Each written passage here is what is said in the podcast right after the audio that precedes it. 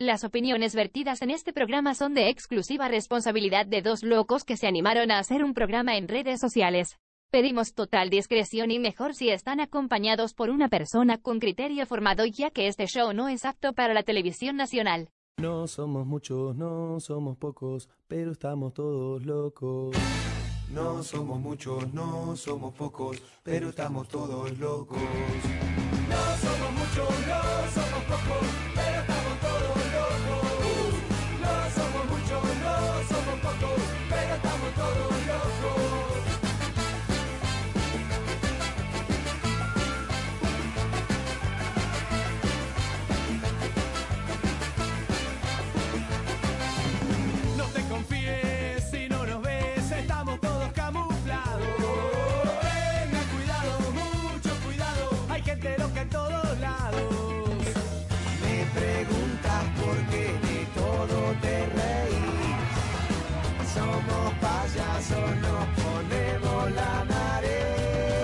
No somos muchos, no somos pocos, pero estamos todos locos. No somos muchos, no somos pocos, pero estamos todos locos. No somos muchos, no somos pocos, pero estamos todos locos.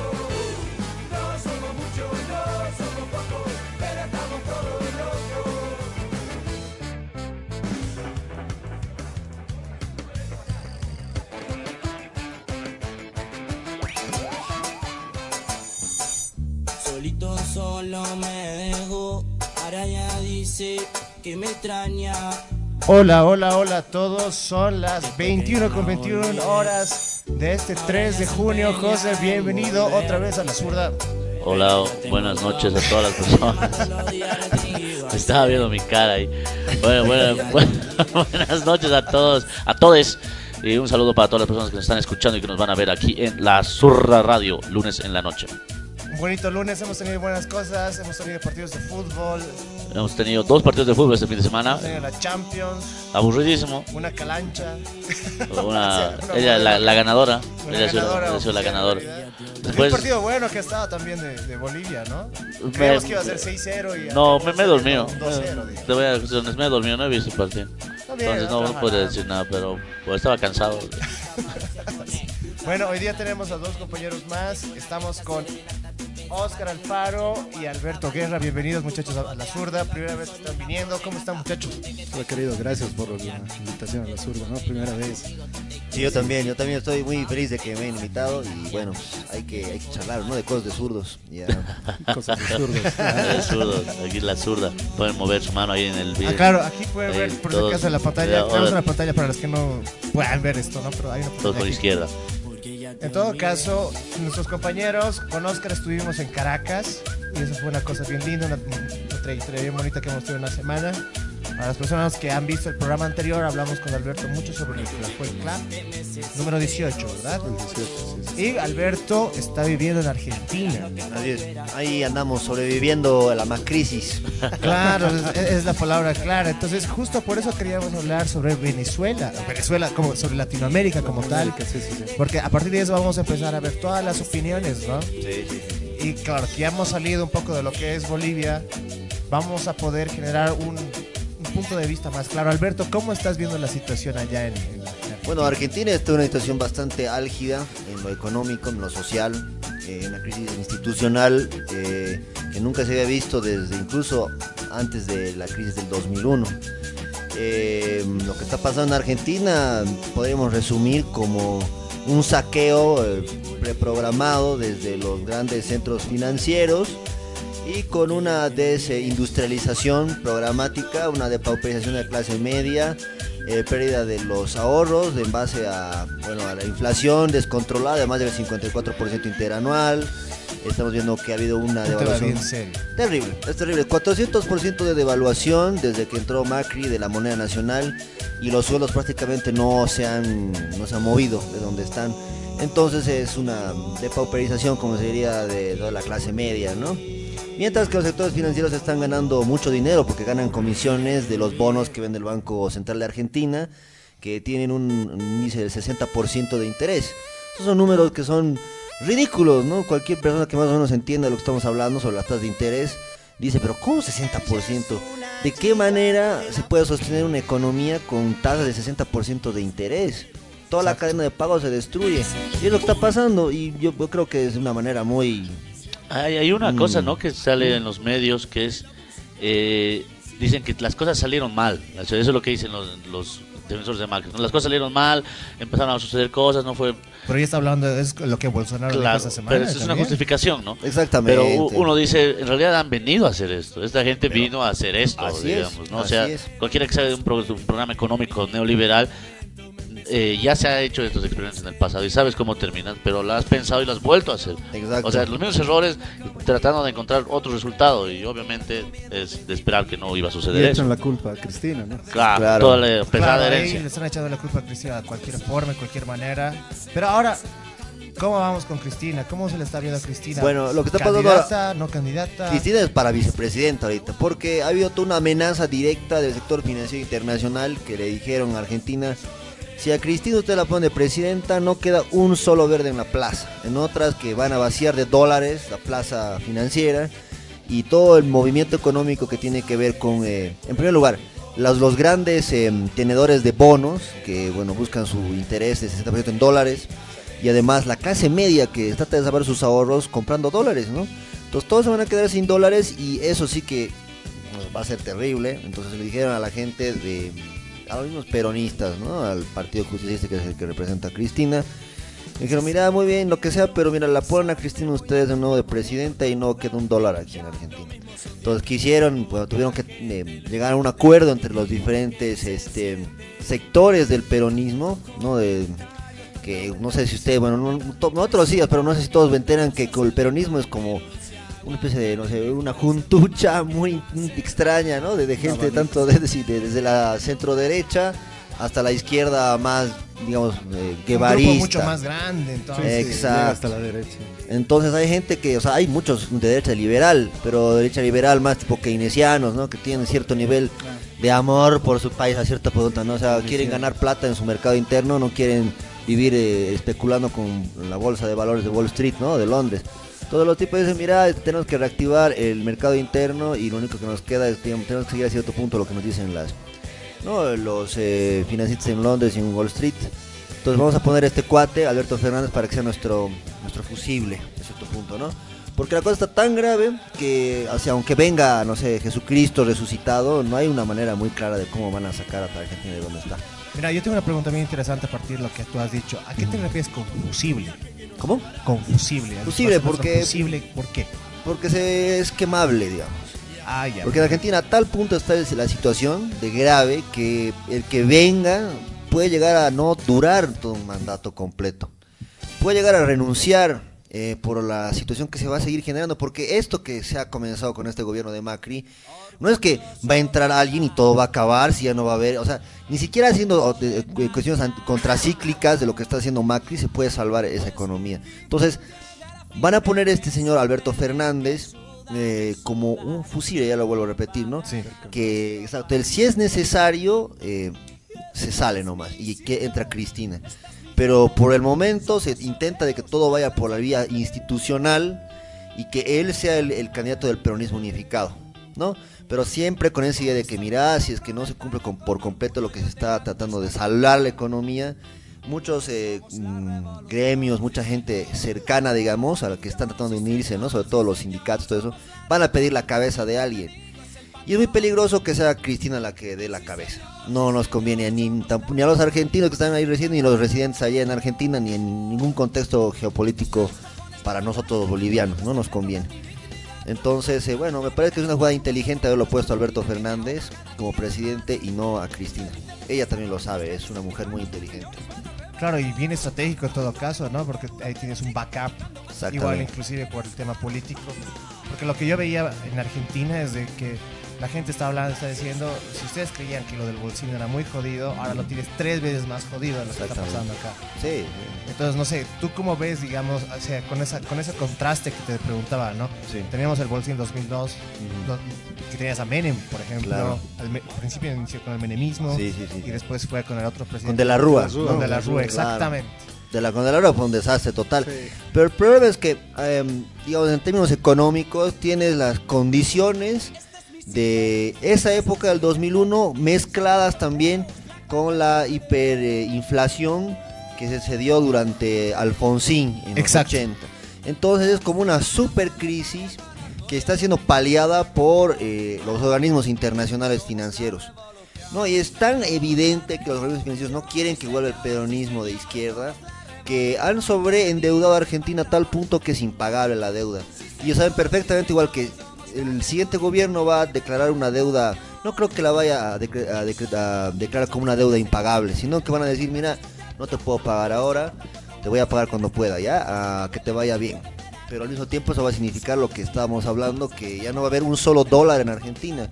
Porque además, el problema sumado a que hay esta fuga eh, enferma de divisas es que la misma clase oligarca argentina no, no, no le gusta tener su dinero en Argentina. Se la lleva toda a Suiza, a las Bahamas, a Panamá.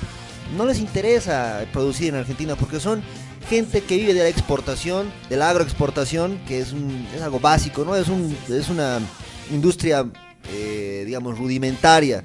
No les interesa industrializar su país. No reinvierten esa plata en industria pesada, en siderúrgica, no sé, petrolera, no les importa. Entonces dicen, mira, no me interesa, yo toda la plata a Panamá y que los demás se jodan en otras, ¿no? En serio, es que es triste, pero es así, así es Qué como- fuerte, qué fuerte lo que dices, porque realmente es una situación muy fregada y la gente que creía que Macri iba a solucionar, creo que al fin se dio cuenta que no. Mira, ya empezamos a tener comentarios para la gente que nos está mirando. Tenemos comentarios en redes sociales, puede poner el comentario, va a aparecer en la pantalla, justo en la parte derecha. Dani Iván nos dice, aquí está la zurda, te mandamos un saludo súper grande, hermano. Muchas gracias por mirarnos.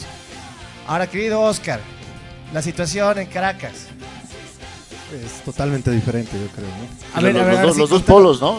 Venezuela, Argentina, todos dicen, te vas a convertir en Venezuela, Claro, te vas a convertir que en me Argentina. parece, me parece buenísimo ahora charlar así porque es esos polos, digamos, en los que dices, vives una crisis total, así que todos decían, Bolivia se, va a parecer a Venezuela, que no sé qué, menos Argentina, hasta los propios argentinos, algunos agarraban y decían ese tipo de situaciones. Pero ¿cómo has visto Caracas? ¿Qué tal ha estado esa situación? Siguiendo esa línea, por ejemplo, los mismos argentinos dicen, ¿no? Es pretexto, eh, con Cristina, eh, Argentina se va a convertir en una nueva Venezuela, ¿no? Exacto. Cuando uno va a conocer a Venezuela, dice que, que dónde está la pobreza, dónde está la, la gente comiendo de la basura, eh, no sé, el desastre, ¿no? Y uno va y ve una ciudad moderna, un socialismo eh, cada vez más profundo, eh, los barrios, el chavismo unido, etcétera, ¿no? Totalmente diferente, ¿no? De lo que dice. Es, es muy bonito, ¿no? Porque hemos estado en varios sectores, inclusive hemos estado en el barrio 23 de enero, Claro. que es el lugar donde son las personas eh, Chavistas. ultra chavistas, ¿no? Así son los popular. Que es un poco más de la clase media y clase baja inclusive. Y ahí nos hemos dado cuenta que 2.5 millones de personas que viven ahí. Pero impresionante, o sea, un amor, una dedicación, pero al pueblo netamente. Eh, ahí está el mítico ¿no? cuartel, eh, El cuartel de la 4F, montaña, eh, eh, la claro, montaña, 4F. ¿verdad? Custodiado por miles o millones de chavistas, ¿no? Totalmente comprometidos. Eh, lo que nos faltó visitar fue otro, de los barrios, los pazoques ¿no? más grandes que hay allá, ese eh, Petare. Petare. Pero ¿Por qué te menciono esto? Justamente hoy día estaba viendo eh, los ataques de los colombianos, el gobierno de Colombia que siempre está, que es un títere ¿no? de, de Estados Unidos ahí. Y dice que eh, es preocupante la crisis, eh, la migración que hay de los venezolanos hacia Col- Colombia. Hacia Colombia. Pero eh, lo que nos olvidamos algo es que hay 6 millones de colombianos viviendo en Venezuela. Ese barrio Petare, que es por lo menos un 80% de los refugiados de Colombia. Entonces nunca nadie eh, en Venezuela dijeron, no, esto eh, que es una crisis de migración, nunca se quejaron. Tienen todos los beneficios que, da la revolución eh, socialista eh, de Chávez, de Maduro y eh, nunca dijeron nada, ¿no? Eh, pero los colombianos, el gobierno colombiano, ¿no? Malagradecido, dice, no, aquí están mandándome migrantes de Venezuela y cada vez son no. Es, eh, es chocante, ¿no? Eso. Eh, Petare, por ejemplo, eh, eh, tiene este, este nuevo bono, no, sé si decirlo bono, es las famosas cajitas CLAP, no sé si has visto. Las Exactamente. cajitas CLAP, que están siendo repartidas ahora todo Petare. Están, eh, eso no existe en Colombia, no, no existe. Ni en Argentina tampoco. Es No. terrible. Y es bien interesante eso, ¿no? Porque eh, no se olviden lo- el último concierto que hubo a favor de Guaidó. Eight Venezuela ese era, ¿no? El Great Venezuela, exactamente, que trataban de hacer algo así como un homenaje también con la moda de, de- de- Claro, y como, de sal- Freddie como Mercury salvar a. África y demás, ¿no? Sí, como claro, se hizo hace África años, Exacto, y ubican que fue en un territorio colombiano que sufría sin tener todos estos fouls, sin tener esta, estos bloqueos, más que lo que era propiamente Venezuela, ¿no? Y las personas del lugar se quejaban de eso y nos decían, pero nosotros también necesitamos alimentación, necesitamos cosas. Y ahora, cuando hablan, digamos, los, los- los colombianos de la crisis de Venezuela, creo que de ratos no se dan cuenta de la situación que está pasando en su tierra, ¿no? Entonces, esa es una cosa terrible por ese aspecto. El otro aspecto que me gustaría que puedas hablar, porque también te cuento que hay compañeros ahorita de Venezuela que están justamente atentos con el tema de la zurda, es el tema comunicacional. ¿Qué te ha parecido, digamos, cómo la, la fuerza de estos emporios mediáticos se ha movilizado, ¿no? Para el tema del bloqueo. Exacto, ¿no? En cada estado, eh, los universitarios más que todo están organizados, ¿no? Comunicacionalmente. Eh, por donde íbamos, todos tenían sus radios en las universidades, en las parroquias, en los barrios, se intercomunicaban, ¿no? Había un- una defensa de, Maduro, de contra, eh, había una campaña, era Trump desbloquea Venezuela. Estaba todo, to- todos estaban unidos con eh, la línea que mandaba el canciller y todos unidos defendiendo y eh, era impresionante, ¿no? Cosa que no, no, no he visto mucho acá, ¿no? Eh, que todos los barrios nos intercomuniquemos y mandemos eh, los mensajes todos unidos, todos salgamos a la marcha y todos salían. Exacto. Entonces, todos convocados, ¿no? Por las radios, por los canales de TV. Hemos ido a medios de comunicación, hemos ido a programas de TV, ¿no? El- allá como con Diosdado Cabello. Eh, hemos ido, eh, con nuestros compañeros de la delegación de, de la Resistencia, estuvieron siendo entrevistados por, por medios eh, locales, no sé si recuerdas a mí la del municipio me, de, La Guaira. de, de La Guaira. En La Guaira me entrevistaron, a Camila también la entrevistaron otros medios, Ángel también estuvo en, en- en la universidad, en la radio, etcétera. Estábamos constantemente en contacto ¿no? con los compañeros eh, revolucionarios, comunicadores ¿no? en Venezuela. Y realmente esas son cosas bien lindas que nos han pasado. Hemos tenido buenas aventuras. Antes de continuar, porque tengo una sorpresa, vamos a ver los comentarios. Mira, Juan Carlos Holguín nos dice: Saludos desde Potosí, muchachos. Un saludo de parte de la columna Sur Potosí. Mira, Un ¿dónde saludo. estamos llegando? Pichincha. Hermano, muchos saludos, muchas gracias. Leales siempre, traidores nunca. Ah, sí, es- esa es la frase. Bien ¿Cómo- dicho, bien decía- dicho. ¿Cómo decía Diosdado Cabello? Numeral. Numeral. Leales siempre, traidores nunca. Aquí Eric Hugo Pico Pori dice que viva la patria grande. Hermano, un abrazo muy grande para ti.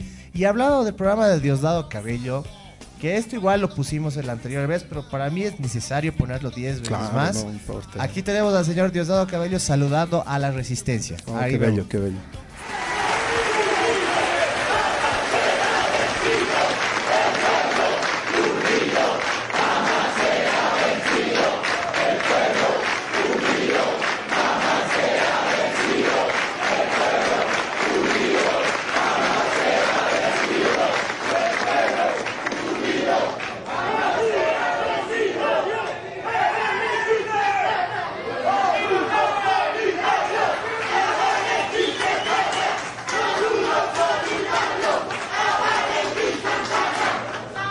Aquí está. Numeral Chavismo Unido.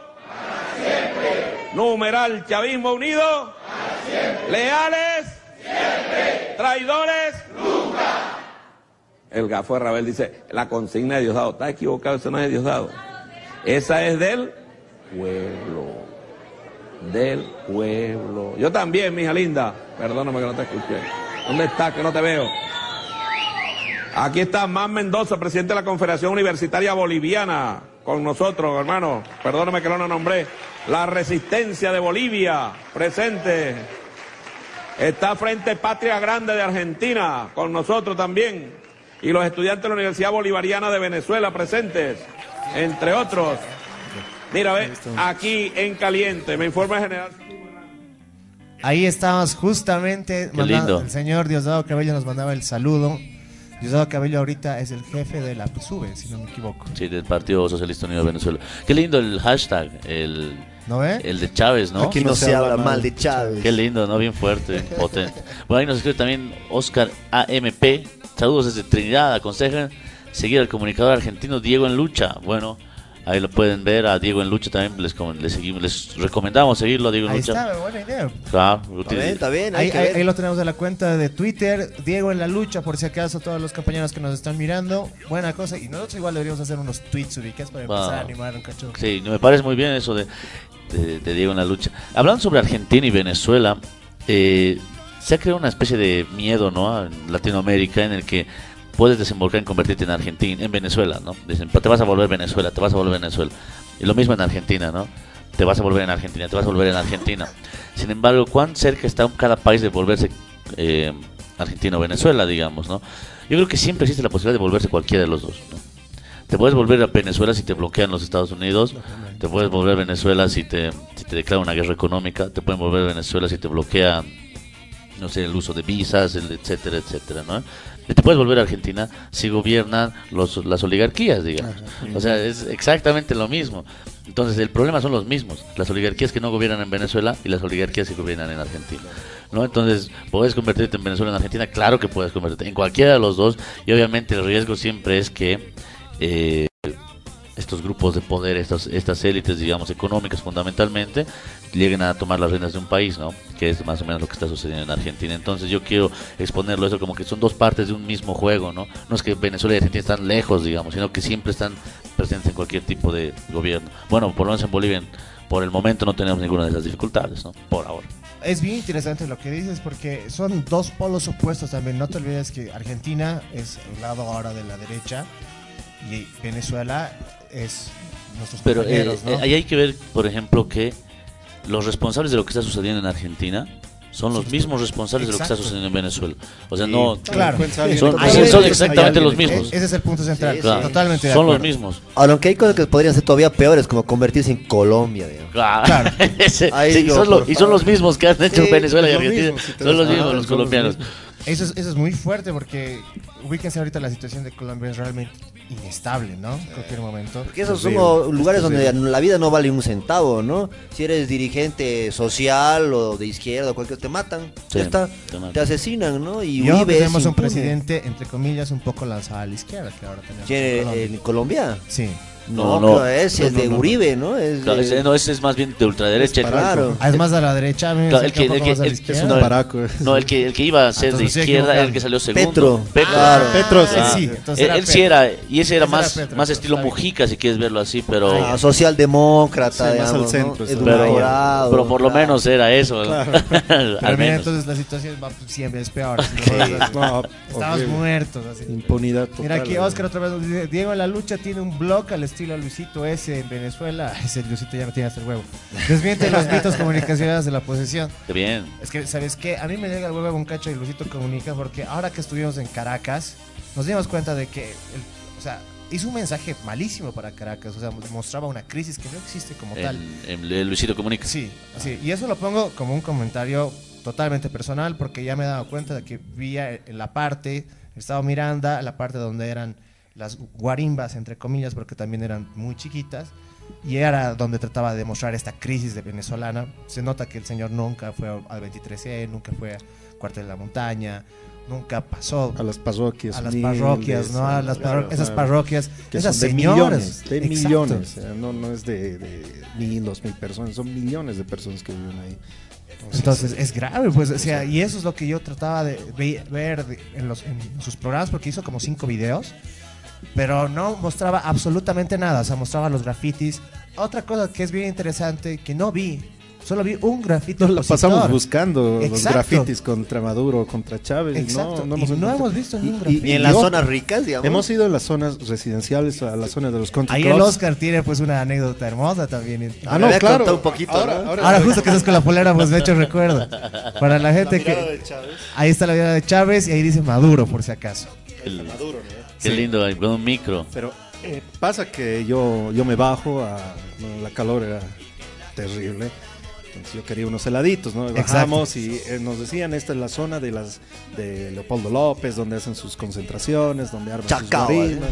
Exactamente. Claro, de- de Chacao en Chacao. Chacao. sí. Claro, obviamente en Chacao. Es como San Miguel de la Paz, ¿no? Justamente, Más o menos. Justamente ahí. Entonces bajo, yo con mi- inocentemente yo con mi polera de Maduro y a todo el mundo ya me empezaron a mirar feo.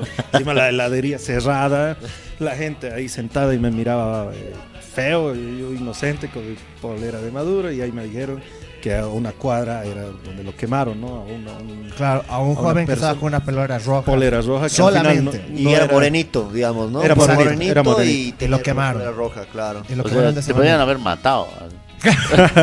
Claro, en nuestra inocencia, obviamente, Claro. nosotros caminando, porque realmente el lugar donde estábamos, todo era a favor de Chávez. Y éramos no estoy exagerando, porque todos. sí, en serio me estaban mirando horrible. ah, Claro. Me querían comer. Y más bien que estaba con mi gafete y vieron que era de, una- de un congreso que, que- al que asistimos justamente. Entonces ah, Guardaron algo la se calmó. gasolina también. Claro, y justo me entré a un lugar donde no había dónde escapar y eh, ya dije ya. Ya me, van a, me van a, Ya me me van a hacer- van a limpiar aquí. adentro. Claro. Pero hay esas situaciones, ¿no? Y eso es, es, es complejo. Tampoco podemos decir que en Caracas, por ejemplo, todo es color de rosas. No, es como todas las ciudades Exacto. cosmopolitas, ¿no? Es así, tiene sus situaciones, tiene Claro. sus posiciones. El tema del armamento, por ejemplo, era algo bien interesante. Había gente armada y no entendíamos, yo no entendía hasta por lo menos el quinto día, cuarto día de que por qué decían este lugar está libre de armas, por ejemplo. Sí, Tienes sí. que dejar tu arma al entrar, así. Sí, un poco más. Hasta que después Oscar me dice, está armado así, está en la calle y era un chango. No, estábamos eh, almorzando. Exacto. y pasaban armados. acá. y la policía estaba ahí eh, resguardando la esquina y para ellos era algo normal, ¿no? La- ¿Se, se puede vender armas en Caracas o es ilegal? La verdad no sé. No sabemos, pero el, sí. el- el grado, digamos, que se tiene de, de Deportación, digamos. deportación es un poco elevado, digamos. Acá no, no, Sí, sí. no se siente mucho, pero allá ya se siente un poco. Porque Caracas siempre está entre las ciudades más ciudades Sí, sí. más Violentas, más ¿no? violentas del mundo. Eso Claro, antes de Eso Chávez, viene ¿no? desde los Desde los antes, 60. sí, ah, sí, entonces siempre ha sido como Río, ¿no? Un conflicto, siempre es un conflicto, ¿no? Bueno, nos escriben tres personitas, miren. Ah, bueno, dos, la, la Ju, le mandamos un saludo a la Ju, Eh, compas, Ju, ¿qué compas, hace, besos, Ju? abrazos, extraño a mi linda La Paz y a Evo, ya, abrazos, Volvete, pues. Ya. Queriendo verlos a todos, cumpe. Entonces, después Juan Carlos Olguín dice, eh, Diego en la lucha desmiente todo. Un saludo también nuevamente para Juan Carlos. Andrés Rebollo nos escribe saludos a todos Hola, mis Andreita. compas. Se los quiere. Hola, Un Andrea, saludo muchas también gracias. Andrea, Un saludito. Un saludo grande. Oye, estamos teniendo alto nivel. Arepas, de- arepas, Ah, arepas. Tenemos más comentarios. Bueno, Y eso eh, es lo lindo, hay que unir a la patria grande de cualquier forma. de manera, todo lado, ¿no? de todo lado. Alberto, hay un programa en Potosí. Argentina Sí. de radio. ¿Cuál? No sé, dime cuáles tienes. Ah, bueno, no sé. Ya. Yo soy más tipo YouTube, porque yo en Argentina, por, por decisión personal, un poco para mantener la higiene mental, no tengo televisión, por ejemplo. Yo no veo, porque la televisión en Argentina realmente tiene un nivel de lavado cerebral que no me lo, no me lo Es quiero permitir. Grotesco. Grotesco, ¿no? Porque son programas de chimentos y además de lavado cerebral, ¿no? De acepta tu pobreza, acepta tu pobreza porque es lo que te toca, porque no merecías tener lo que tenías. Ah, o- o- olvídate de querer vivir más o menos bien porque no te lo mereces. Porque no le pagabas a la empresa de luz lo que ellos querían cobrarte, ni tampoco... eh, no, era- es una cuestión de decir, el mensaje es tirar eh, esa clase de, de mensajes para generar la culpa. ¿No? En la clase media, que cómo es posible que todo esto no se puede ir de vacaciones. Mi He culpa, podido mi ahorrar culpa, dinero, claro. culpa. Ahora, ahora me toca pagarle nomás lo que quieren a los dueños de la empresa de luz y de gas me están rompiendo el orto, perdón. Pero mm, es así, ¿no? Te, te venden esa clase de discursos en las que tú tienes que sentir culpable por vivir bien, por darle un futuro a tu familia, por, no sé, por comer tres veces al día. Y sí, es que estábamos en una fiesta y algún momento se tenía que acabar. Y es más o menos lo que quieren instalar aquí, ¿no? Que esta época, de- de- durante el proceso de cambio, todos hemos vivido una fiesta impagable. Y ahora cuando venga, digamos, ¿no? La oposición, El Salvador. Va, Claro, nos va, no, ahora tenemos que pagar todo lo que nosotros le debemos a esos, que no sabemos quiénes son realmente, o sea, los, ya sabemos quiénes son, pero, o sea, ¿cómo nos hemos atrevido a querer vivir bien y sin pagar lo que ellos querían? Es, es impresionante porque dicen, ya la fiesta somos nosotros, o sea, nosotros Claro. los de izquierda somos los que hacemos la fiesta, y solamente la y el momento de normalidad es cuando no tienes nada.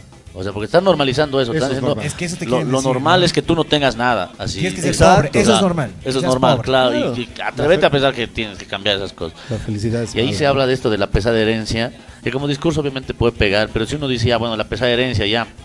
Pero lo más chistoso es que la pesada herencia eh, solo cae en los pobres. Porque sí. los ricos no parece que más bien no sintieron nada de eso, digamos, para ellos no hay crisis, para ellos no hay nada, digamos, ¿no? Entonces, Obviamente este discurso hay que analizarlo con todas sus aristas. Sin embargo, es muy, como diríamos, que crea mucha culpa en la gente, innecesaria, ¿no? Y lastimosamente se reproduce mediante los medios hegemónicos. Ahí está la Nosotros- Juno, nos recuerda que el programa que de radio que sí seguimos ahí en Argentina es en directo a la Bolivia de Evo, eso es Exacto, verdad. ¿ah? es Ah, es el- programazo. el- Claro, el- hasta ellos participó invitado aquí nuestra compañera, compañera, Compañere. Compañere. compañería, ya. Ya. Pero sí, no, es un programa importante de nuestra colectividad, y justamente lo, lo conduce ella en la ciudad de La Plata, que es una ciudad que está cerca de Buenos Aires. Y bueno, y entrevista a personas importantes tanto de la política argentina como de la política boliviana, ¿no? Y también a, a un- modestos servidores como aquí presente. Tú, un modesto servidor. Ahí nos escribe Nena también, nos dice, y el Chris, Chris. bueno, el Chris está ahora, está trabajando, no, está, está trabajando. Nah, no, el, el- el- el Chris viene cuando es eh, vecinal. zurda vecinal, La zurda ¿no? vecinal, que cuando hablamos Claro. directamente de los conflictos de la- del municipio de La Paz y bueno, en algún momento tal vez del Alto también. Claro. Pero generalmente lo hacemos hincapié en La Paz. Hoy estamos en la faceta de la zurda en términos internacionales, por eso nos acompañan dos personas, Oscar que estuvo en Venezuela y bueno, Alberto que vive allá en Argentina. Miércoles, la respuesta es Eso, inmediata. eso, eso. Ah, bueno. ¿Y, y dónde hay salidas? Aquí, adelante. Ya, empieza No, a ponerse- más, bien un saludo a Nena por habernos escrito y también otro saludo para. No, viva la para- NEA. La NEA es una, Sí, una de las mejores escuchas, que nos mira, que ve las transmisiones. Siempre le mandamos un saludo grande, nena. Grande, Un grande, abrazo nena. muy grande. Viva el movimiento. ¿Qué ¿Qué le No, pasa? ¿Qué no, le mentira, pasa? es- Peronismo, es peronismo, Peronismo, ya, pues, la, la B de la victoria es, ¿no? La B de vendetta, pues. Churchill te va a decir, ya. Ahí está, mira. Carlos Mesa podría volver a hacer la B, pues, pero la B de vendetta, ahora que me estoy dando cuenta. Se va a vengar. Ah, Ca- Carlitos Mesa. Salió una, una noticia de que iba el señor Mesa hablando de cuestiones internacionales en España. Salió de que iba a devaluar la moneda, ¿no? Y se- yo les dije, yo les dije. Y bueno, obviamente, no sé si no corroboré la fuente, tal vez estábamos pensando que no, tal vez es uno fake. Sin embargo, se ha recibido con mucho, mucho miedo dentro de las redes sociales. La gente directamente decía, o sea, cuando una noticia es tan falsa que te das cuenta en ese instante, directamente dudas, digamos, ¿no? Sí. Pero aquí más bien la gente, a pesar de eso, ha creído. Es porque existe cierto espe- espectro dentro del discurso de Carlos Mesa de que existe la posibilidad de que lo haga. Es Ya que lo ha he dado hecho, todas ya lo ha Claro, las es que además, miren, por ejemplo, hoy estamos debatiendo en Radio Éxito con dos eh, compañeros, de uno de Unidad Ciudad, ¿cómo es? Comunidad Ciudadana, Comunidad Ciudadana. y de otro es que es posible. Entonces lo que nosotros les exigíamos es que de una vez por favor nos den cuál es su programa de gobierno y su programa económico. Y les dio una linda respuesta. Claro, como que nos dijo como que ya lo vamos a tener. El problema pronto. es que nosotros tenemos, hemos empezado desde octubre y nos vamos a dar el tiempo necesario, sean 5, 6, 7, 8, 9 meses, pero lo vamos a dar.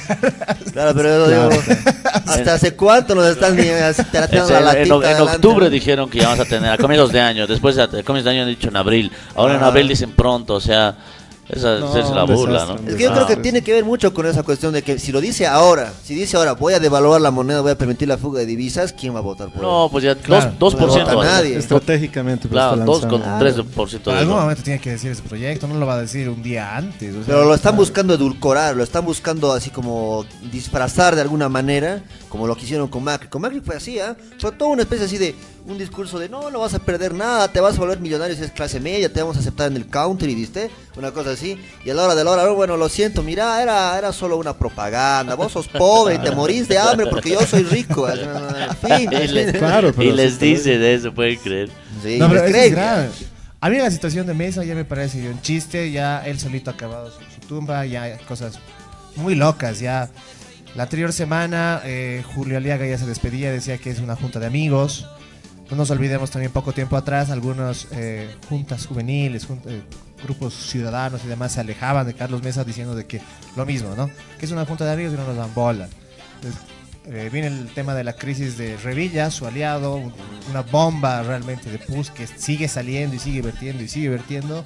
Tiene que salir hasta España para que haga su gran recepción de 14 personas, de Doce. 200 mil 12, bolivianos. 12 personas creo que. Pues, Más que en claro. Buenos Aires, ¿no? Claro. Siete fueron en Buenos Aires. Claro, pero imagínense para ver eso. Yo al final de cuentas decía, porque Ortiz luego fue a España.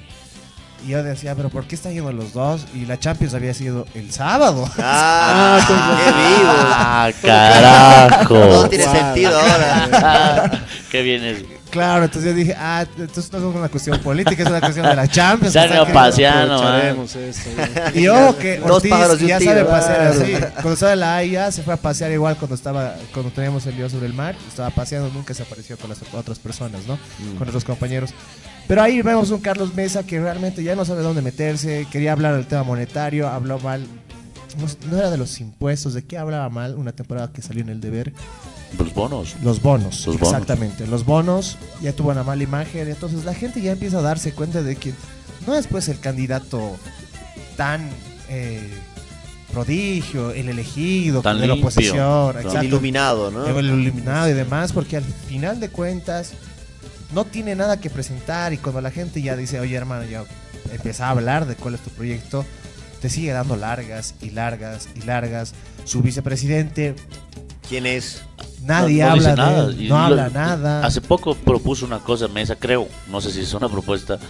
Dijo, eh, vamos a reelegir, a- vamos a mandar que el pueblo decida quiénes van a ser los nuevos personeros de la justicia del Consejo de Magistratura, del Tribunal Constitucional, Ah, sí, sí, sí. Eso ya es legal y se hace en este país hace ocho años. Yo no sé cómo, cómo puedes proponer. ¿Qué vas a proponer? Ah, voy a proponerle una nueva ley SAFCO, no sé, puedes proponer cualquier cosa, pero Claro, no. ¿no? Dice, voy a hacer todo lo que hace Evo. Nada más. Ah, bueno. Es que, Qué- es que yo creo bien, que es el problema, ubicas, porque al final de cuentas si precisa mostrar su proyecto y dice, bueno, la verdad es que le he quitado la tapa del proyecto del MAS y de Evo Morales, y la ahí.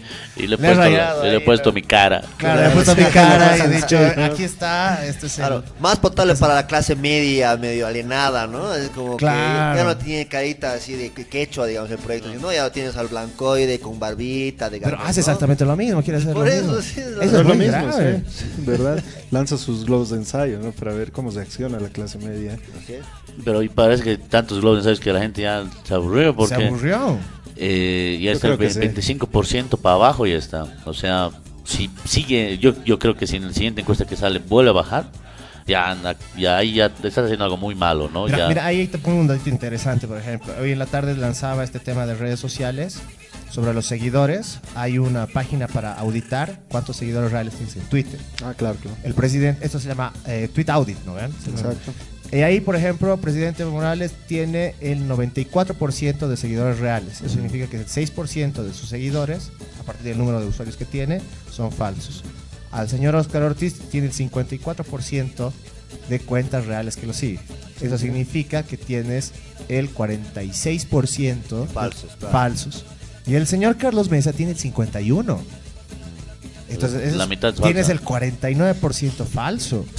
Y muchas veces el señor Carlos Mesa empezaba a autoelogiarse diciendo que tenía más usuarios que el propio presidente Eh, Morales. Eso fue el año pasado. ¿no? Exactamente. Cuando le hicieron la, la- igual la, eh, la. Eh, pero esta es una política de Ricardo Paz que siempre ha hecho con las personas que ha asesorado. Eh, esto del Twitter no es de ahora, ¿no? A, a Doria Medina igual le hizo un 60% de cuentas falsas.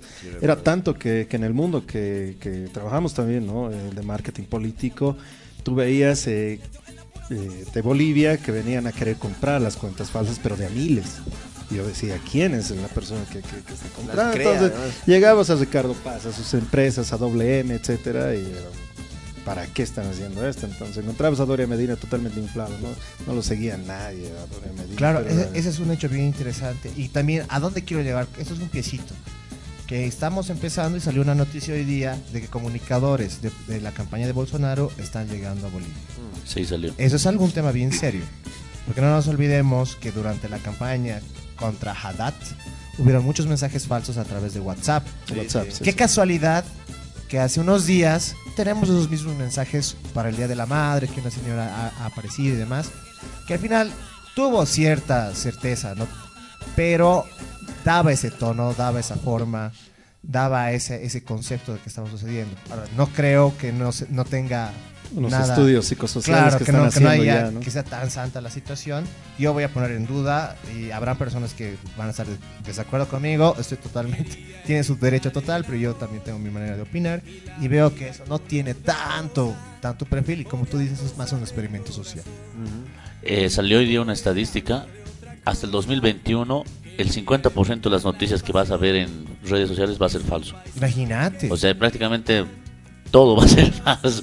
Entonces, Y eso es solamente el comienzo, ¿no? Porque en Bolivia no hemos llegado a esos extremos de manejo científico de la mentira como ha sido en Brasil, por ejemplo, ¿no? Que te llegaban así, te hacían decir lo que querían y, la y ahora segmentación, ¿no? Que- Claro, hace una hipersegmentación muy bien hecha.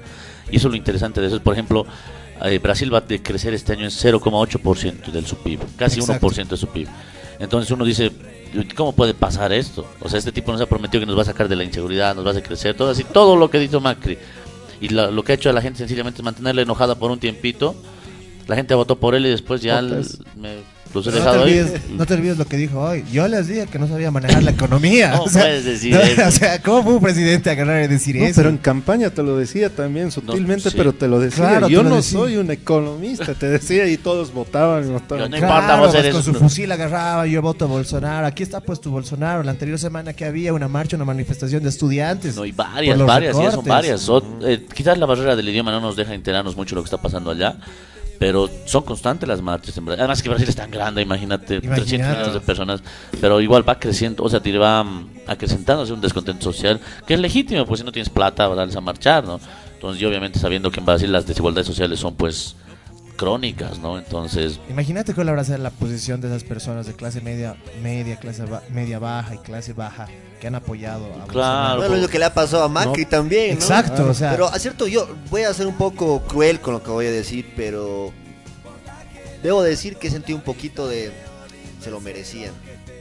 O sea, perdón, pero, o sea, yo luego he comprendido que han sido engañados, que los han utilizado, que les han lavado la cabeza, pero en ese momento, cuando yo en la cola del supermercado veía a algunas personas que tenían que dejar las cosas que estaban comprando, leche, carne, porque no podían pagarla, viéndoles así que se notaba que le habían votado Macri, decía, bueno, que se la, que se la trague, así. Claro, un poquito, ¿no? Obviamente luego yo también tenía que estar como, ah, no, puta, no me alcanza, ya. Oye, tendría que comer pan con atún, y eso que el atún es carísimo en Argentina. Pero era como, bueno, muchachos, les engañaron, eh, no son idiotas, pero, o sea, lo hicieron bien y ustedes les creyeron, ¿no? Eh, por favor, la próxima piensen bien. Y todavía lo peor es que todavía hay gente que sigue creyendo que es el mejor camino, que morirse de hambre por un tiempo, que quedarse sin trabajo, que tener que pagar mil por ciento más por la luz, 800% más por el gas, 400 más por el agua, 500% más por los, los peajes de los- las autopistas, está bien. Es como, sí, es que mucho tiempo hemos vivido gratis. ¿Cómo es posible, no? eh? ¿Cómo es posible que no, no hemos pagado como en Europa la vida que tenemos aquí? Bueno, primero ganaremos con Europa, ¿no? Así, si ganamos como en la India, ¿cuál es el sentido de pagar todo como en Europa? Entonces, bueno, la gente, pero no, está tan lavado de la cabeza, es parecido a lo que, lo que le ha pasado a Brasil, que sigue pensando que es el camino correcto, ¿no? Es el camino éticamente correcto, como querer eh, aspirar a ser Europa sin poder bancarte el ser Europa en una realidad en la que no te da tampoco, ¿no? No, no puedes ganar.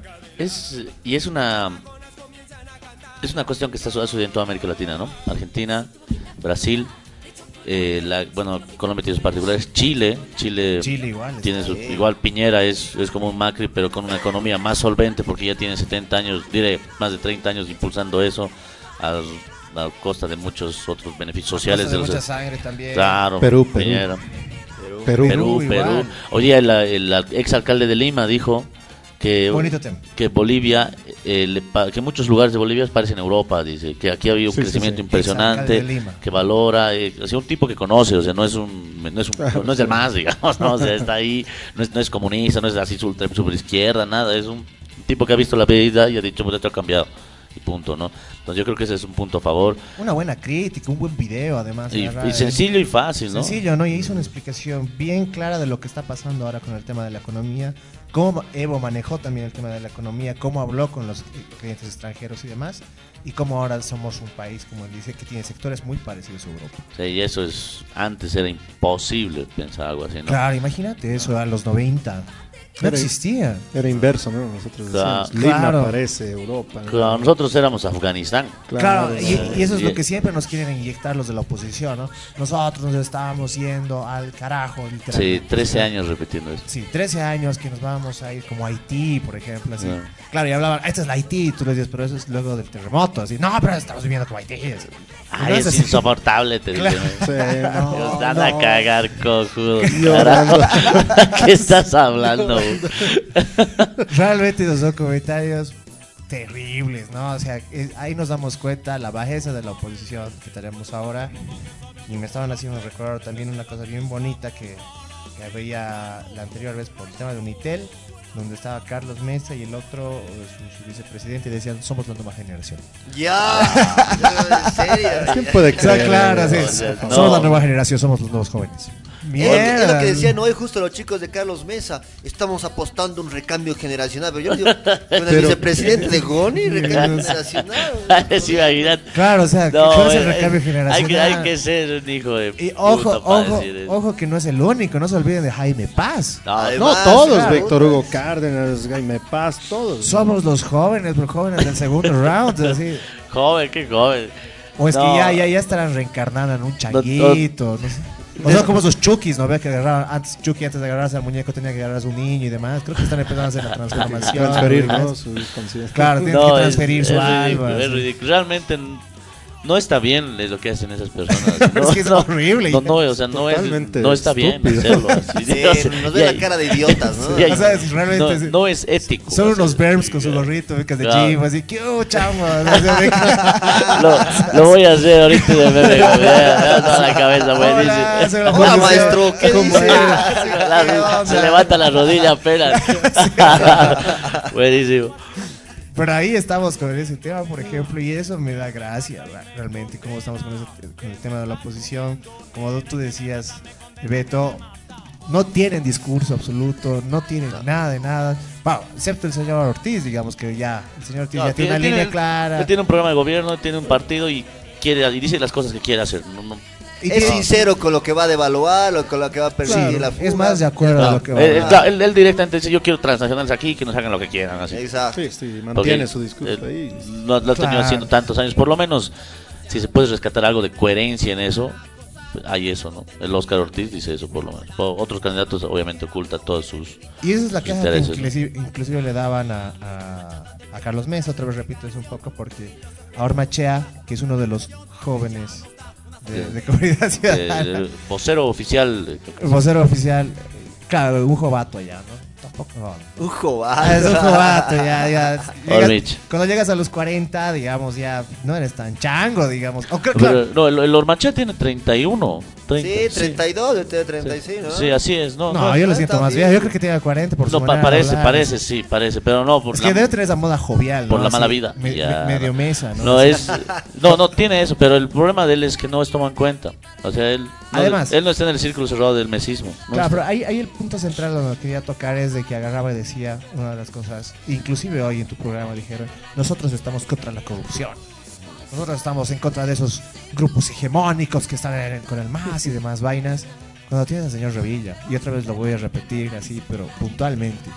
Un señor que ya ha desaparecido, que ha preferido ser padre Sí. y ha dejado de la alcaldía a otro lado, porque realmente es una bomba que va a estallar próximamente, pero va a estallar terrible. Entonces ese tipo de situaciones los tenemos en comunidad ciudadana ahora. Y ellos quieren ser los presidentes. Pero Carlos Mesa también tiene su, su grupo cerrado, como tú estabas diciendo. Eh, los doces que han habido primero con el Free, que han sido terribles. Con el vicepresidente del FRI, ¿te acuerdas? Claro. No, yo te digo con el Free en sí, toda la cúpula del Free. El Con vicepresidente solo ha salido a decir lo que todos pensaban.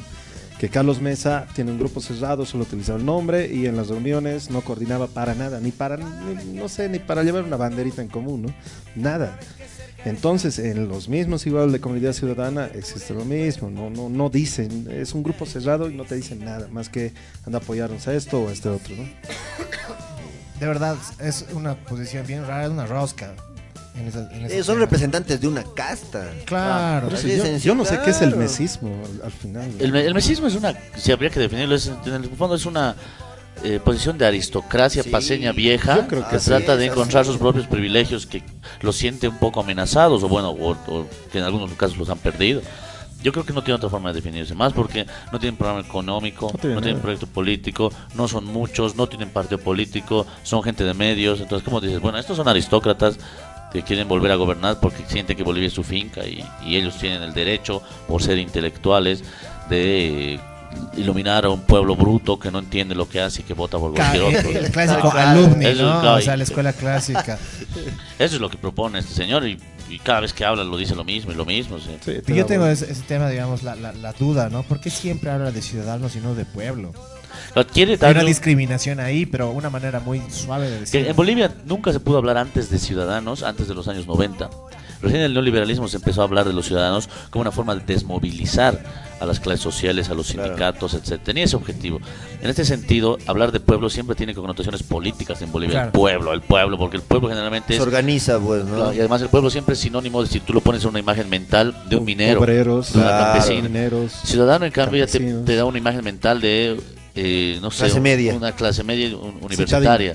Entonces su discurso apela a ellos. Por eso, el hecho de ubicar ciudadanos y ponerlos a todos en una universalización, digamos, como que cada individuo vale lo que cualquier otro individuo, a pesar de sus clases sociales o de sus ingresos, te va, te va, te trata de hacer un discurso despolitizante, desmovilizador y obviamente que fracture a los, no pues a los sindicatos, que fracture a los, bueno, por lo menos esa es la estrategia del neoliberalismo hace muchos, hace muchos años, digamos, eso no ha cambiado nada. todo. Claro, y decir ciudadanos, ciudadanos, ciudadanos, y listo. Cuando hay ciudadanos de primera y segunda, siempre hay, pues si la obtienes más plata, lastimosamente eso es cierto, ¿no? Claro, y, es- y ahí, y ahí va, ¿no? Creo que el proyecto de Carlos Mesa sigue siendo ese papel bien noventero, bien antiguo, porque no veo nada nuevo bajo el sol. Con Es esto, liberalismo y como decía José, no es una cuestión así de que te reduce el individuo a, bueno, te va mal es por tu culpa.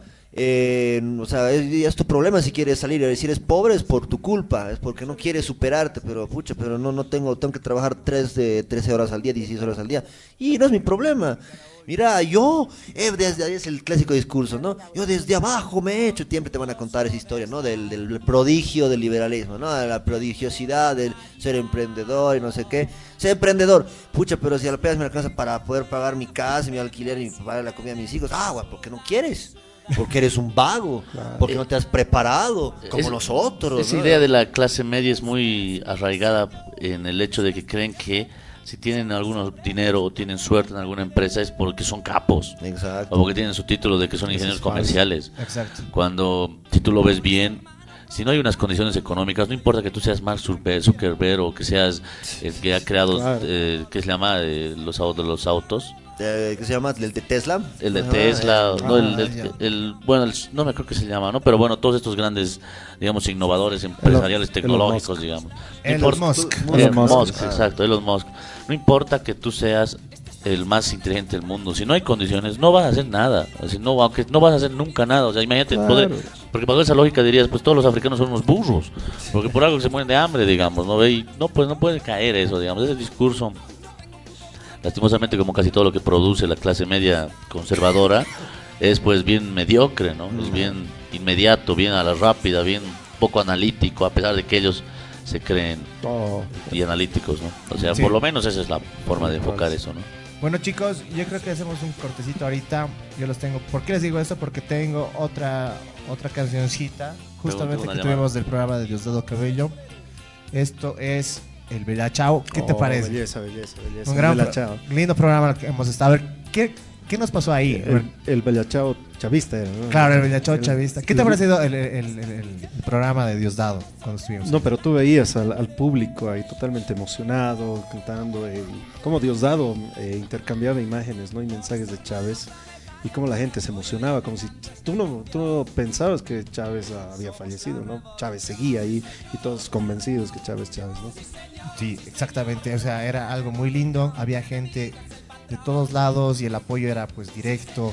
La gente cómo se emocionaba con los videos, como tú decías, Claro, ¿no? eh, eh, han venido estudiantes de toda Latinoamérica eh, en el congreso de la CLAC estábamos. Eh, pero algo también para rescatar es que el- militares también estaban ahí. Había policías y militares ahí en el público. Igual, más chavistas que, que no sé, que, Sí. que los mismos, ¿no? De, de- que cabello impresionante, ¿no? Cuando decían chavismo unido para siempre y los militares con esa fuerza, ¿no? Que los caracteriza. Sí, totalmente de acuerdo. Entonces, ahora nos vamos justamente a esta canción que es eh, eh, la, la Chau Chavistas. Nos vemos en un ratito con la resistencia. Numeral Chavismo Unido. Numeral Chavismo Unido. Estamos despiertos todos, compadre, así que meta la candela. Un tema que es ampliamente conocido por la clase obrera mundial, por las revolucionarias y los revolucionarios de este planeta. Y hicimos una adaptación contando la historia de nuestro eterno, querido y amado comandante Hugo Rafael Chávez Frías. Se llama Bella Chao Chavista.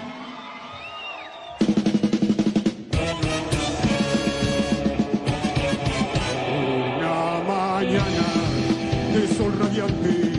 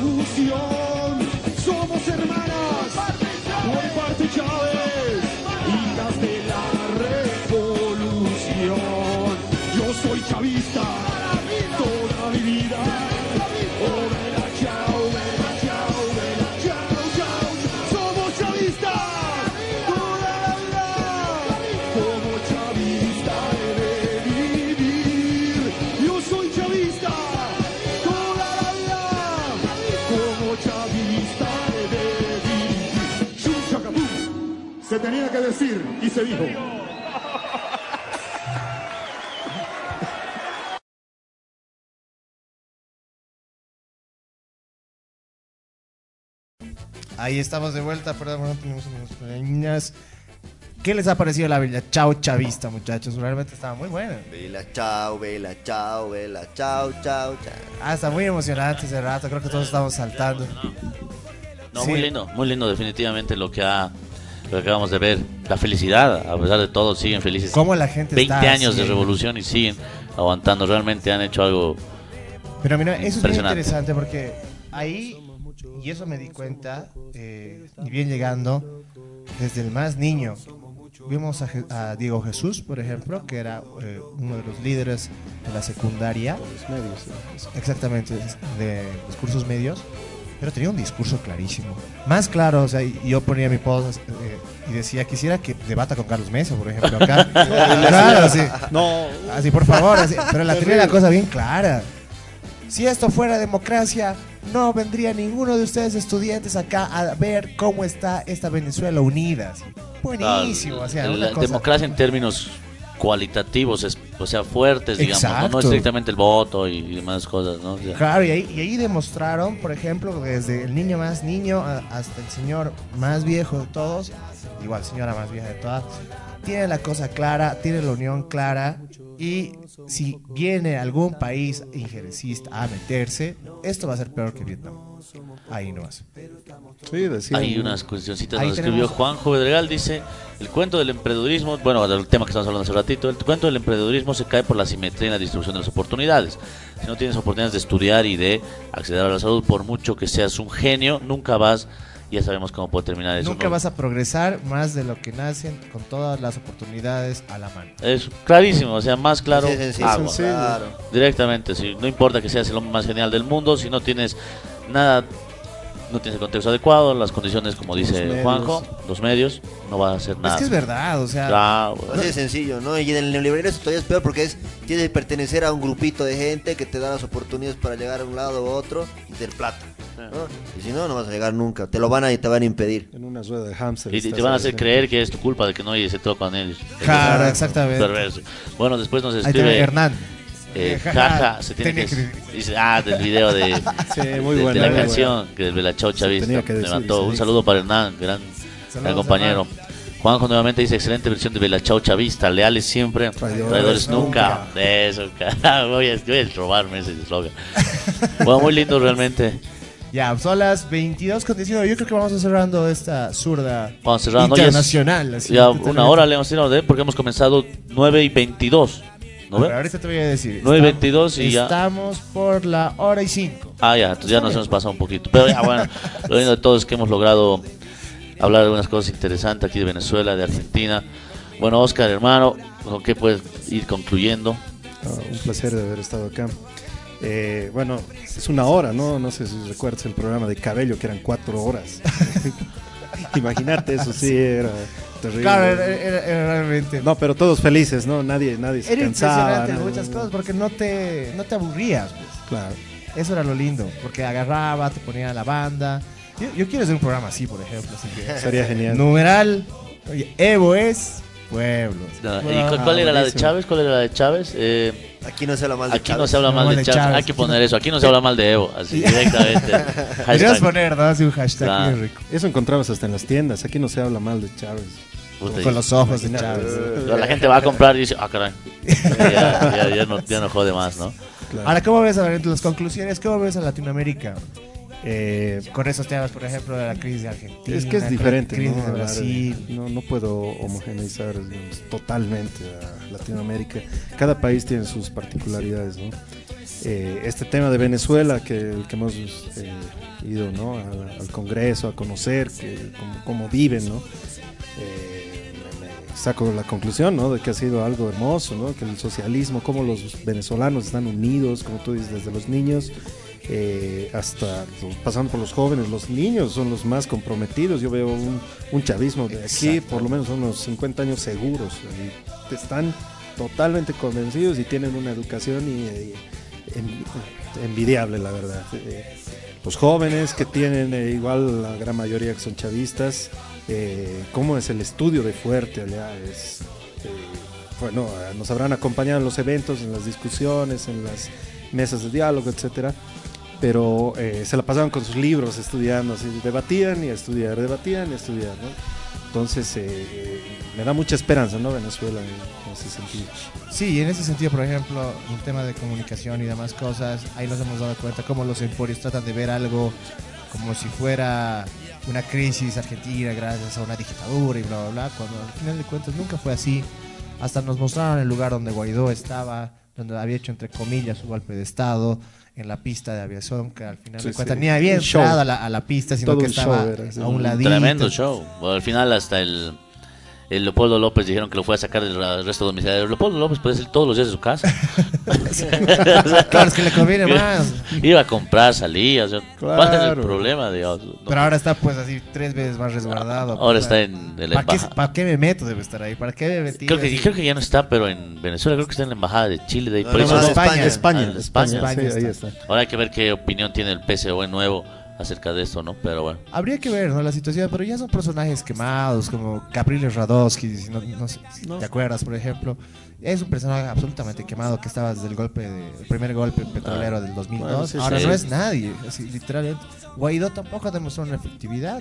O sea, ha Sí. sido una inversión al queso de que tiene Estados Unidos. por ejemplo, la- el representante de Guaidó, ah no, es una mujer que fue a presentar sus cartas a Brasil.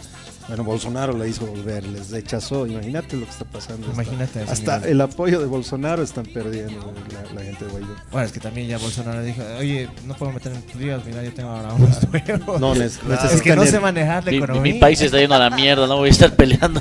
Yo les dije, no sé manejar la economía. Es, ubicas como esos novios o esas novias que te tratan mal. Y vos dices, ¿por qué me tratan tan mal? Así, yo te he dicho cómo era. Ya, Pero- ya me conocías. ¿Para ya. qué te arreglas conmigo si yo te he dicho cómo iba a ser? O sea, claro. Ahí es verdad, es verdad. ahí- Hay unos recuerdos que unos vestigos. ¿no? No, imagínate. Sí, verdad, verdad. Bueno, pero es así la situación. Igual, en Venezuela, por ejemplo, tienen muchas personas quemadas. ¿A, a quién vamos a poner ahorita como nuevos opositores? No tienes nadie, o sea, y ya no son ni jóvenes inclusive, o sea, ya, ya, María Corina y demás cosas, No, yo no. ya están quemadísimos, así. Y ahí tienes, como decía alguien, el casiller, si no, si no me equivoco, tienes ahorita un imperio que está bien despechado porque ha invertido tanto en una guerra y al final nunca pasó nada y no va a pasar nada tampoco. No, no va a pasar nada. Yo ya le comentaba a José justamente cuando estaban, después de que ha pasado lo peor del ataque de Estados Unidos, yo decía, ya, aquí no va a pasar más nada. El Congreso ya no estaba apoyando a las locas ideas de Trump. de- Bolton, más que nada, ¿no? Es- Claro, Bolton y su locura de guerras. así, Sí, Exacto. Pero es.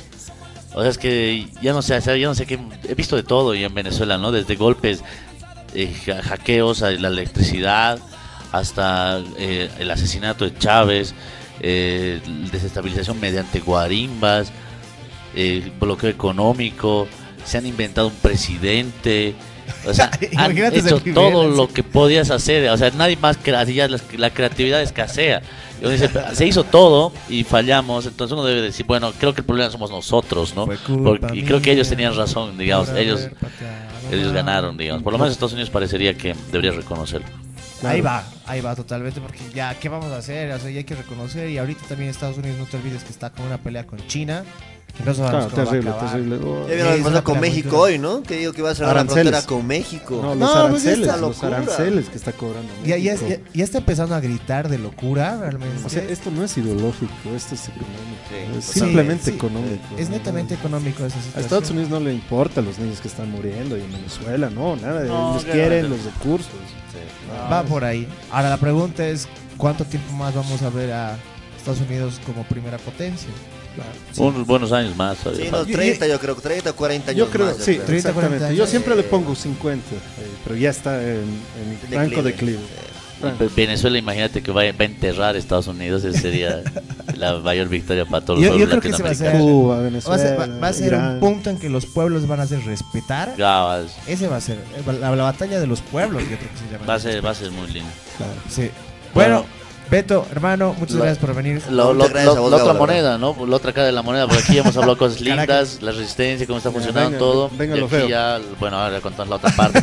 ¿Qué pasa cuando la gente no resiste? Ahora contamos. Venga, venga lo poco. Bueno, en. Argentina cuando la gente no resiste, pues eh, se deja nomás sobre, sobrellevar, ¿no? Por lo que te dicen las redes y por lo que te dice la, la televisión. Y bueno, hay mucha gente que no puede ya comer tres veces al día, que no puede pagar sus servicios de luz, de agua, de gas, Imagínate. ni el alquiler.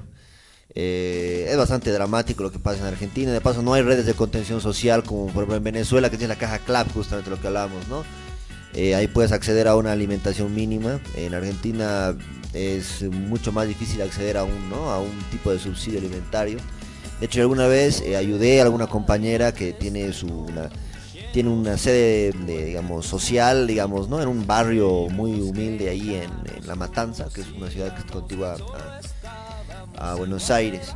Y alguna vez la ayudé yo a repartir comida ahí, ¿no? Porque, bueno, necesitaba ayuda, porque cada vez hay más niños que aparecen pidiendo una galletita, una vianda, leche para la familia. Y eso no es simplemente porque, como lo, lo dice la televisión y los medios argentinos, que es, ah, siente que se aproveche, que no quiere trabajar. Mira, yo creo que no existe nadie que no quisiera darles de comer decentemente a sus hijos, ¿no ve? Yo creo que no existe ser humano Sí. que no, no quiere dar de comer bien a su familia. Y ahí te, no, te das cuenta que los mandan a los chicos, ¿viste? Y a veces con mucha vergüenza, a veces te piden, no, mira, tengo tres hermanos, este, ¿me puedes dar una galletita? Qué ¿no? jodido, Es jodido, hermano. Por ejemplo, una cosa, una cosa que más me, me, me, me, agarró esta última época aquí en Argentina es que, a veces, bueno, igual yo no tengo mucha ya plata ahí, ¿no? En general todos estamos en mucho dinero allá. Y bueno, a veces estoy en la calle y cuando tengo que hacer cosas allá, eh, bueno, me dedico a cuestiones de marketing también allá, no solo que marketing para empresas, ¿no? Y bueno, a veces hago del trabajo ahí y estaba comiendo un pancho una vez, varias veces y en vez de pedirte unas monedas, te piden, che, ¿me puedes comprar comida?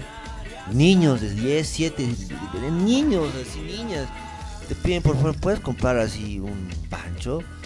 Y a veces ya, sí, obvio, te compro uno, pero te aparecen dos, tres, cuatro, Ajá. cinco y todo. A mí también me compran, a mí me gusta, y es como, ya no puedes, mira, y el corazón te, te llega a un punto en que no, que no, no, no, uy. Y tienes que salir de ahí de alguna manera, ¿no? Y la cosa cada vez es peor. eh, ves jóvenes, jóvenes de nuestra edad, digamos, entre 25 o 35 años, que están todos tirados en la calle, sin trabajo, drogándose. No se veía eso antes. Familias en los cajeros automáticos. Me acuerdo una vez tenía que ir a Viedma, hace dos años y ahora como debe ser peor todavía. Eh, y tenía que sacar plata del cajero porque tenía que ir temprano y quería evitar la fatiga de sacar plata del cajero, ¿no ves? Ahí a las 10 de la mañana, 8 de la mañana me ha dicho. Bueno, dije, "Ah, en la noche, hoy 10 de la noche saco la plata y me voy a, saliendo a la mañanita. Y cuando voy al cajero automático y, y tenía nuevos inquilinos el cajero automático. Una familia con dos hijos que estaban viviendo ahí. Y la verdad es que me daba mucha vergüenza sacar plata. Ah, igualmente le di 10 pesos a la señora. Y se notaba que recién habían caído en la miseria. No eran familias, digamos, de, de condición de calle, realmente. No, era, parecía claramente que el padre hubiera perdido El trabajo. claro, su trabajo y, y bueno, estaban viviendo en, en el cajero automático. Qué situaciones más duras las que se está viviendo en Argentina. Pero ahora vienen las elecciones. ¿Cómo, cómo, cómo ves esa premonición? Bueno, la izquierda. Mira, es que ir a Argentina la izquierda tiene otra manera de personalizarse, ¿no? La izquierda para nosotros aquí en Bolivia es una izquierda organizada que tiene que ver con un poco lo nacional también, ¿no? En cambio allá son trotskistas. Ah, ya. Y bueno, ahí la izquierda, lo que tú consideras la izquierda en Argentina es el trotskismo, el trotskismo son tres partidos que están unificados ahí, que es el FIT, el FIT es el Frente de Izquierda y los Trabajadores, el Partido Obrero y el MAS, que es muy chistoso, ¿no? Se llama MAS, pero claro, no es como el nuestro MAS acá, eso no es eh, un movimiento al socialismo, pero es de tendencia trotskista en Argentina. Entonces todos estos for- forman el eh, Frente de Izquierda, ¿no? Y mm, bueno, pero tiene una votación de 3% a lo sumo nacional. Entonces, en realidad la izquierda nacional, digamos, organizada, está dentro del peronismo. No es, eh, como les decía al principio, es algo muy gracioso esto del peronismo, que no se ve acá.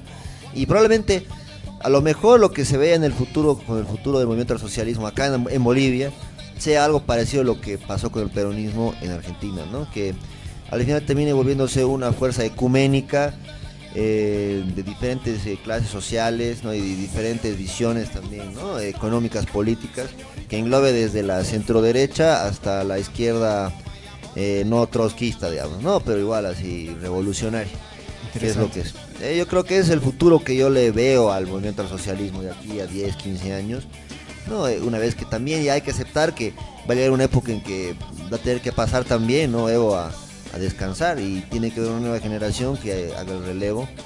Y bueno yo creo que ese va a ser el, mejor futuro que yo auguraría para Bolivia sería en ese aspecto de eso porque dentro de todo pueden decir los liberales sobre todo no que el peronismo ha sido la peor desgracia de Argentina pero es porque justamente el peronismo ha evitado que se saquee constantemente ese país. Nos ha puesto un freno ha hecho mira yo quiero mi país ya yo quiero que aquí hacer mi, mi vida, así comprarme mi casa, tener mis hijos, no tener que estar ahí inmigrando, buscando dónde voy a... Entonces, yo creo que esa también es la visión que tendría, tendríamos que ir desarrollando luego a futuro eh, aquí en Bolivia, ¿no? Obviamente con particularidades de, de nosotros, que somos otra cosa.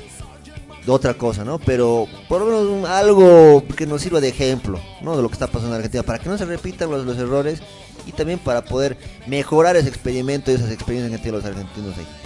Es bien interesante lo que estás diciendo y aquí Juanjo Pedregal también eh, acota eso del principio peronista de que del que pierde acompaña también se debería debatir a menos. Es verdad. Es un buen punto para analizar. El que pierde acompaña. Es así, el que, el que gana conduce, el que Ah, pierde claro, acompaña. claro, dentro claro. de no de la interna. Por- gran enfermedad. Claro, Sí, sí. exactamente.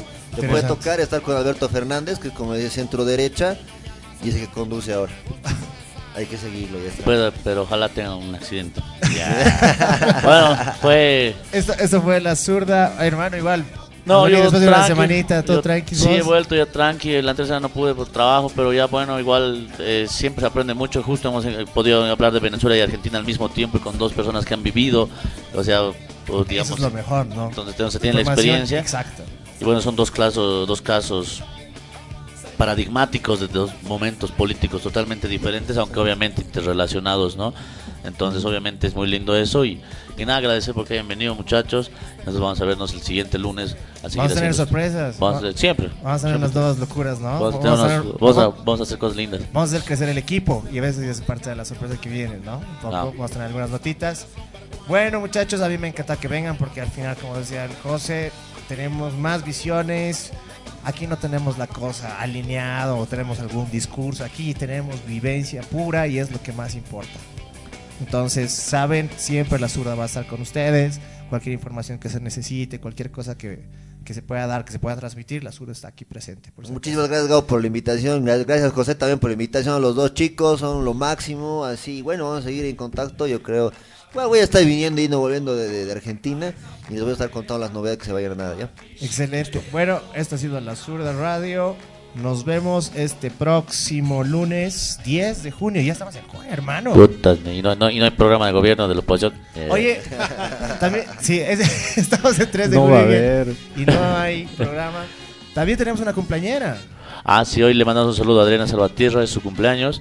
Un Cumple- saludo grandísimo. Cumple a la 30 cumple- años y 30 ya, ya. según la ley, ya puede ser presidente. Así que si va, viaja el vice y viaja el presidente Evo, entonces ya Ya tendremos como- la primera presidenta joven o de, de esa edad en la historia Qué de este lindo. país. Ahí está, ahí están las ahí, vamos, Adriana. Claro. Ahí están las juventudes presentes. Y bueno, ahí se demuestra todo. Ahí, se, ahí se demuestra el cambio. Bueno, amigos, nos vemos. Esto ha sido La Zurda Radio. Chau, chau.